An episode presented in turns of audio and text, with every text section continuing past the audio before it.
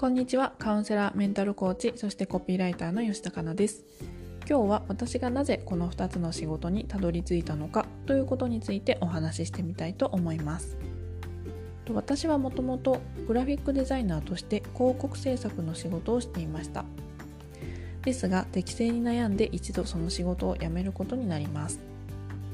その後私は臨床心理士を目指して指定大学院の受験勉強を始めました。ですがだんだんと苦しくなってしまったんですね。それはなぜかというとその臨床心理士になりたいという動機が、えー、自分や家族の問題を何とかしたいという思いから来てたからだと思います。ま今から思えばあの時にあの気持ちのまんま、えー、臨床心理士にならなくてよかったなというふうに思っています。自分や家族の問題が解決した後で対人支援、まあ、臨床心理士ではないんですけれども対人支援の仕事に就けたことがその方が良かったなというふうに思っていますでその臨床心理士の、え、受験勉強を一度やめてどうしようかなというふうに迷っている時にとある広告代理店の方からグラフィックデザイナーよりコピーライターの方が向いてるんじゃない？うちでコピーライターとしてだったら雇うから30分考えてというふうに、言われたんですね。で結局、その30分考えてっていう中では結論が出ずにそこには就職はしなかったんですけれども、コピーライターという道があったのかというふうに私の中で気づきになり結果だんだんとグラフィックデザイナーの仕事を辞めていってコピーライターに転向していくことになりました。そしてコピーライターとしていろんな制作プロダクションを渡り歩いて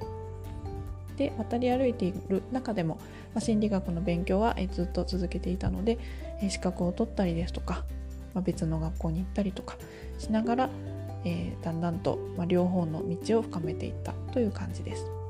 ま、そして独立してからはもう何て言うんでしょうかね何をしてもまあ自分の責任なのでどっちの仕事もしているという感じです。ま、私が思うのはやっぱりタイミングとかそういったものってあるんだなというふうに思っています。まあ、コピーライターも新卒の時に、えー、コピーライターという文字が出てきたとしても、まあ、そこで惹かれたか分かりませんし、まあ、先ほどもお話ししたように対人支援の、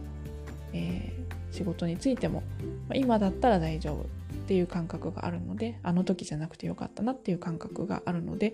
やっぱりタイミングっていうのはすごくあるんだなっていうふうに思っています。なので私もいろいろと迷ったり悩んだりしながらキャリアを歩んできた方だと思うんですけれども今悩んだり迷っている迷ったりしている方もそれも、えっと、一つのプロセスなんだというふうに考えていただけたらえっとちょっと希望が見えるんじゃないかなというふうに思いますま結果がオーライになればいいんじゃないかなというふうに私はいつも思っています